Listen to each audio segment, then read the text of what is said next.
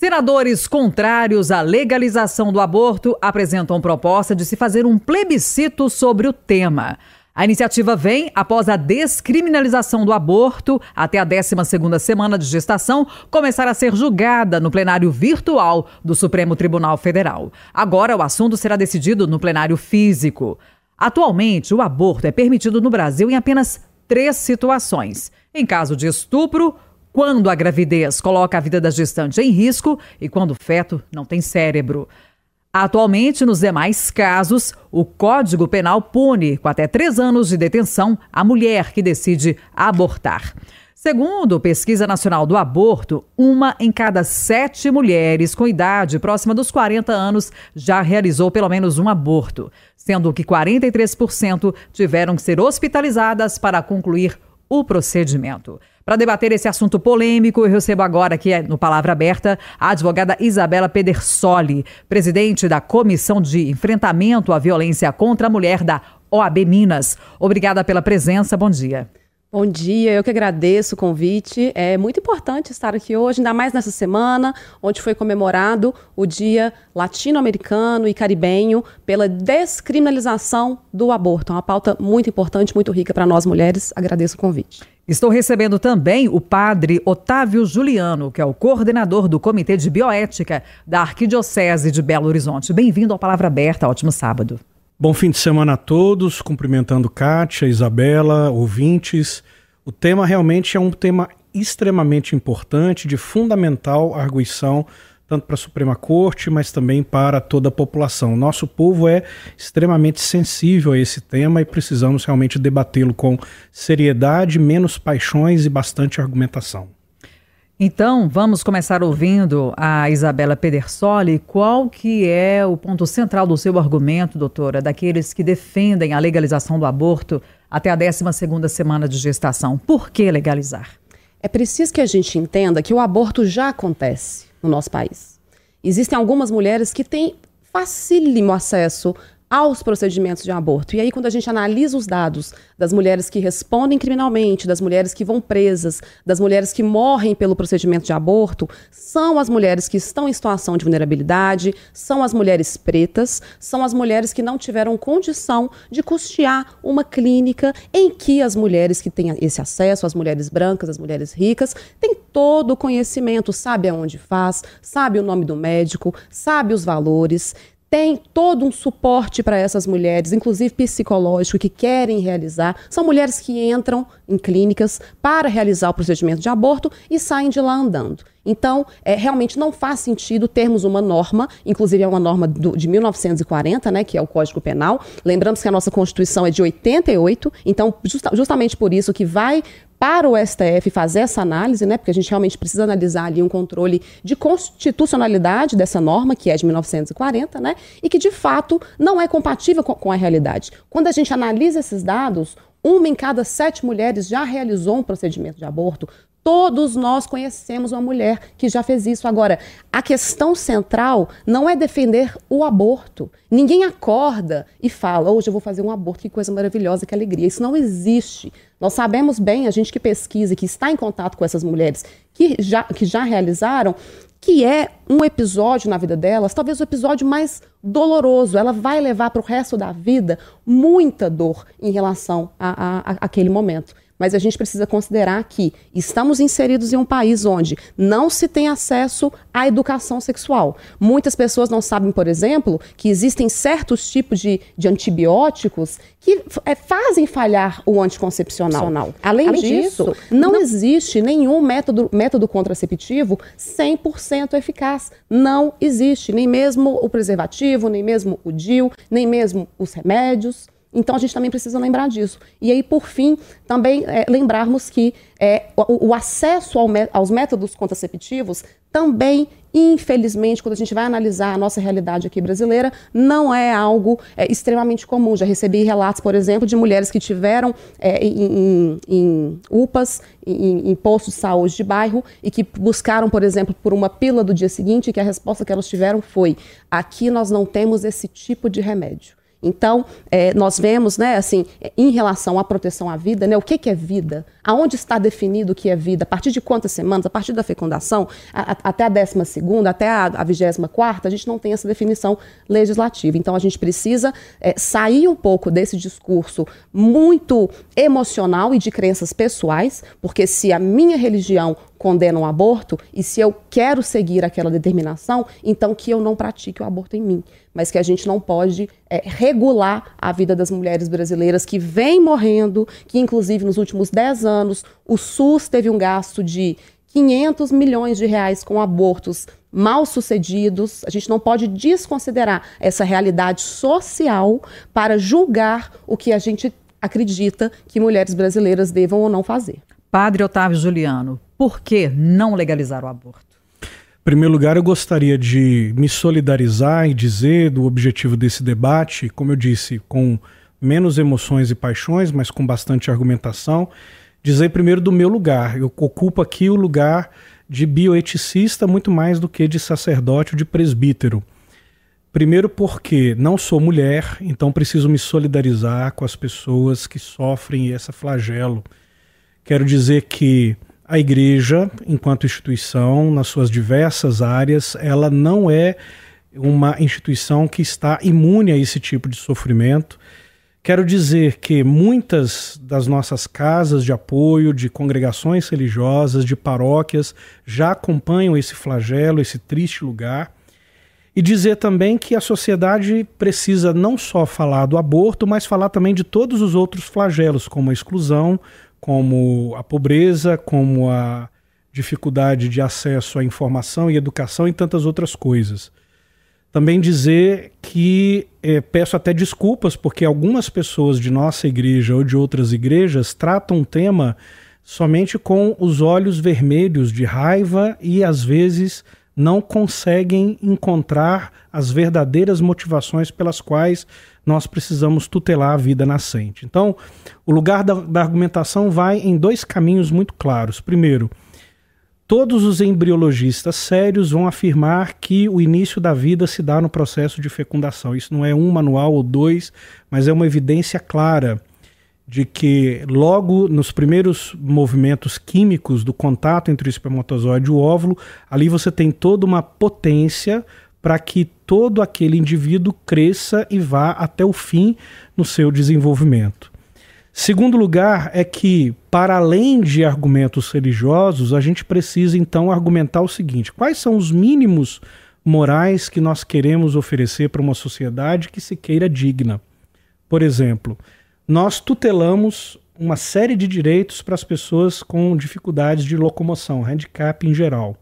Tutelamos a vida dos nossos idosos. Tutelamos a vida dos animais, inclusive, porque justamente esse ser que é totalmente indefeso não pode ser também tutelado de modo jurídico, ainda que, não obstante o sofrimento muito grave, por exemplo, de uma mulher que sofre um estupro ou que sofre qualquer outro tipo de violência, precise recorrer a esse tipo de situação. Se uma mulher é cristã, nós vamos argumentar com ela a partir da consciência moral do segmento que ela tem a Jesus Cristo. Mas se a mulher não é cristã, é preciso então dizer em que sociedade você se encontra, que uns valores são maiores que os outros e que a vida humana então é classificada com escalas de valores. Umas são mais, outras são menos. Né? Então eu acho que é por aí que a gente precisa conversar com respeito a tutela dessas pessoas e especialmente a vida nascente. Doutora Isabela, é adequado fazer um plebiscito sobre esse assunto?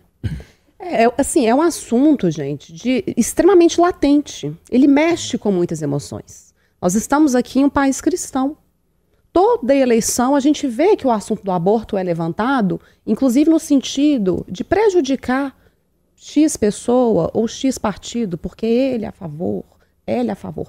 Então, o que eu volto a repetir é o seguinte: a gente tem que é, sair desse campo da emoção, de considerar que a minha religião não permite, a religião que eu apoio não permite, porque eu não faria, igual eu volto a repetir, ninguém é a favor do aborto. Nós somos a favor de que mulheres que abortam não sejam criminalizadas. É, quais são as razões que levam uma mulher a decidir pelo aborto?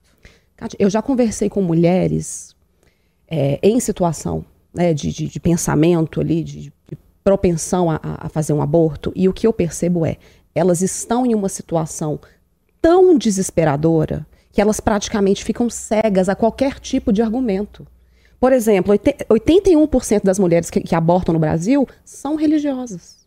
Vivemos em um país católico. 67% dessas mulheres são mães. Quando a gente considera que a realidade de uma mulher, de uma mãe solo, pobre, em situação de vulnerabilidade, sem instrução, com dois, três, quatro filhos, por exemplo, no nosso país, é completamente desigual à vida que homens levam, por exemplo, porque os homens, eles têm o privilégio de escolher não ser pai. Quantas crianças nós temos nesse país que não tem o nome do pai em certidão de nascimento?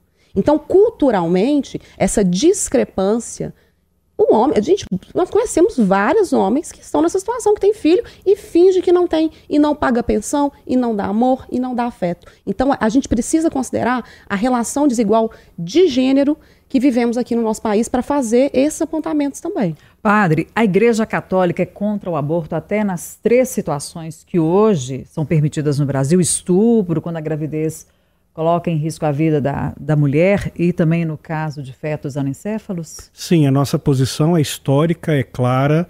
Nós temos registros desde o primeiro século do cristianismo, os primeiros pensadores cristãos, e se transformou então num costume que a civilização cristã veio trazendo dos primeiros séculos do cristianismo, onde ainda não existia separação entre igreja protestante e igreja católica, o cuidado com a vida nascente.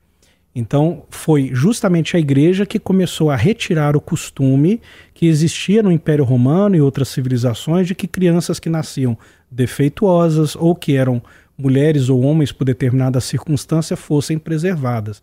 Então você percebe que a argumentação é sempre idêntica, é sempre igual. Uhum. Justamente por isso, o bebê é sempre um indefeso diante de todas essas situações. Mas como eu disse e volto a reiterar, não somos indiferentes ao sofrimento dessas, como a Isabela disse, que sofrem profundamente para poder realizar isso. Então, na confissão, eu e, e todos os colegas escutamos as pessoas que abortam trazem uma chaga aberta no seu coração de modo incrível. Porém, mesmo nessas condições em que o Brasil já legislou sobre isso, apesar de que é bom a gente fazer aqui uma, uma observação de que Uh, esse deveria ser uma pauta do Congresso, do Legislativo e não do Judiciário.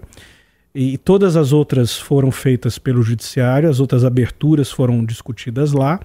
É bom que se saiba que existe uma quantidade muito grande de pessoas dispostas a acolher essas mulheres que foram, por exemplo, caso para mim mais difícil, porque hoje eu sou tio, tenho, tenho sobrinhas, inclusive entrando na adolescência, e fico apavorado de imaginar uma situação de violência com qualquer uma delas. Pois é, o que, que é dito para uma mulher? Como convencer uma mulher que foi estuprada a não abortar? O que, que a igreja diz para essas mulheres? Temos casas, Kátia, Isabela, queridos ouvintes, muito bem capacitadas com psicólogos, com outras mulheres que já fizeram aborto para acolher essas meninas e essas mulheres. Aqui em Belo Horizonte, parabenizar a casa Oasis Mãe da Imaculada, na região do Barreiro, com um trabalho assim exemplar porque as mulheres, como disse Isabela, estão vivendo uma crise e os argumentos científicos, jurídicos, não vão colar no coração dessas meninas.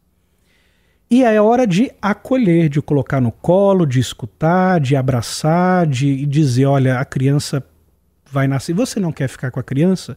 Pode entregar para adoção. Existe uma série de procedimentos que a igreja facilita para isso, não só a igreja católica, mas uma série de outras igrejas irmãs. O argumento é esse, o argumento é. Aí vem aquilo que eu mesmo disse na introdução e eu preciso reiterar. De todo modo, a argumentação cristã católica sempre será argumentação transcendental. Nós achamos que o embrião e feto é filho de Deus e ali existe uma vida uhum. que transcende a pura química e a pura biologia. Mas agora, para a sociedade, eu preciso dizer: este ser humano precisa ser tutelado nos seus direitos. Acolhemos o sofrimento das mulheres e meninas Pedimos que elas, com todo o sofrimento e dificuldade, com toda a nossa ajuda, possam ir a termo nessa gravidez e depois. Agora, sabe com um dado interessante? Uhum.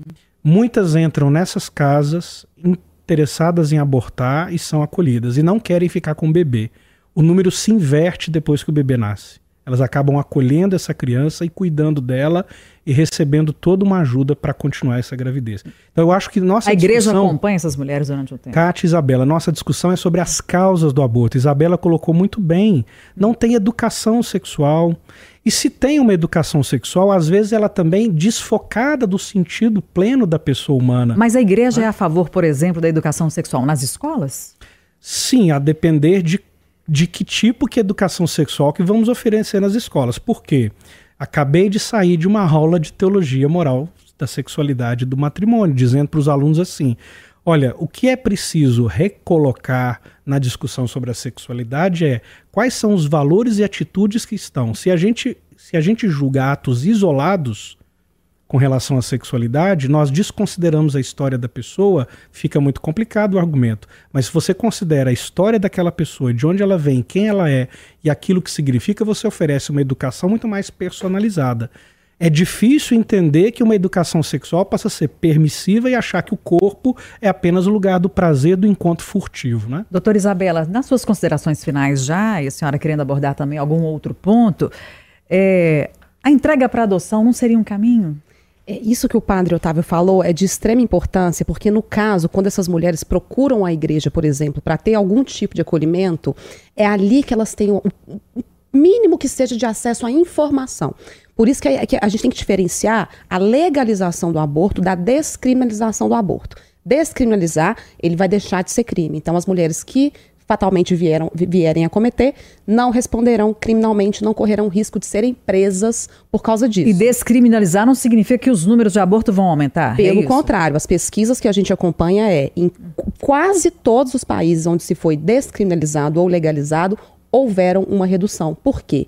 Porque quando a gente deixa de tornar aquele assunto um assunto que tem um certo estigma, tabu. um certo preconceito, um certo tabu, as mulheres conseguem se informar de uma maneira melhor. Inclusive, olha só, em relação à legalização, o que, que aconteceria se, se aqui no Brasil a gente tivesse uma proposta de legalização? Abortos seriam feitos, por exemplo, no SUS. Só que a mulher, ela não chegaria lá, eu quero fazer um aborto, está feito o aborto agora. Ela vai ter todo um acompanhamento psicológico, se necessário, um acompanhamento psiquiátrico, de assistência social. Então, é, vai, vai ser passada ali informação para ela, por exemplo, olha, tudo bem, se você abortar, os riscos são esse, esse, esse, esse, pode fazer mal para o seu corpo, pode te prejudicar numa futura gravidez, por exemplo. Você sabia que é possível o caminho da adoção? A gente pode fazer dessa forma, então a informação chega para essa mulher. Quando ela se sente amparada, ela, sem, ela sente que, que está informada, ela ali definitivamente é, está mais capacitada a fazer uma melhor escolha para ela. Porque uma das características do aborto é, ilegal aqui no nosso país é a solidão. Essa mulher, muitas vezes, ela junta o dinheiro que ela tem. Se ela tiver dinheiro, vai na esquina da, de casa, compra um remédio, que nem sabe se é remédio mesmo, e faz isso sozinha. E é por isso que morre. Mas um aborto numa clínica clandestina apoio. custa quanto, mais ou menos? A senhora tem essa informação? Gente, eu não vou falar onde que se vende aqui em Belo Horizonte, mas é na praça mais famosa da cidade. Basta ir e, e, e procurar a respeito Mas do remédio. Em valores a senhora tem? Eu isso? acredito que esteja num, em torno de 500 reais a mil reais, mais ou menos. Isso pelo remédio. Clínicas de 15 mil a 20 mil reais. E a senhora é a favor da descriminalização até a 12 semana de gestação ou um pouco mais? Não, eu acredito que seria um excelente caminho aqui para o nosso país a gente descriminalizar até a 12 semana. Padre, nas suas considerações finais, o senhor acredita que autorizar o aborto vai aumentar os números? Olha, é, a, a, gente precisa questionar essas estatísticas porque, veja bem, é, as pessoas que dizem ó, fizeram um em cinco ou um em sete abortos, como foram feitas essas estatísticas? A partir de quais parâmetros científicos? Que geralmente as pessoas que assim o fizeram não vão dizer com medo de ser presas. Então acho que aí precisa ter uma pergunta e precisamos saber que institutos estão fazendo, que interesses estão por trás. Nosso povo é muito generoso, muito generoso. O povo latino-americano é maravilhosamente bom. Acredito que é, se houver educação sexual, se houver educação, inclusive no nosso caso das igrejas, educação para consciência moral, de esse, de esse assunto ser tratado no nível da consciência também, nós diminuiríamos esse flagelo, oferecendo condições de vida digna para todas as mulheres e para todas as pessoas, inclusive os pais que se arrependem, que fogem, que somem. E deve ser feito isso como um país unido, não como um país desunido em quem é a favor e quem é contra. Então o senhor não é a favor de um plebiscito sobre o tema? Acredito que o plebiscito não é um instrumento adequado. Por quê? Porque você vai tratar com emoções e as pessoas não vão saber opinar com racionalidade. Nós estamos encerrando Palavra Aberta deste sábado. Debatemos legalizar ou não o aborto no Brasil. Recebemos a advogada Isabela Pedersoli, que é presidente da Comissão de Enfrentamento à Violência contra a Mulher da OAB Minas. Obrigada pela contribuição, pela presença. Até a próxima. Muito obrigada. Recebemos também o padre Otávio Juliano, que é o coordenador do Comitê de Bioética da Arquidiocese de Belo Horizonte. Obrigada pela presença, padre. Até a próxima. Obrigado, grande abraço a todos. E você pode acompanhar as edições do Palavra Aberta também nos nossos canais digitais. Lembrando que o Palavra Aberta vai ao ar todo sábado no Jornal da Itatiaia, primeira edição.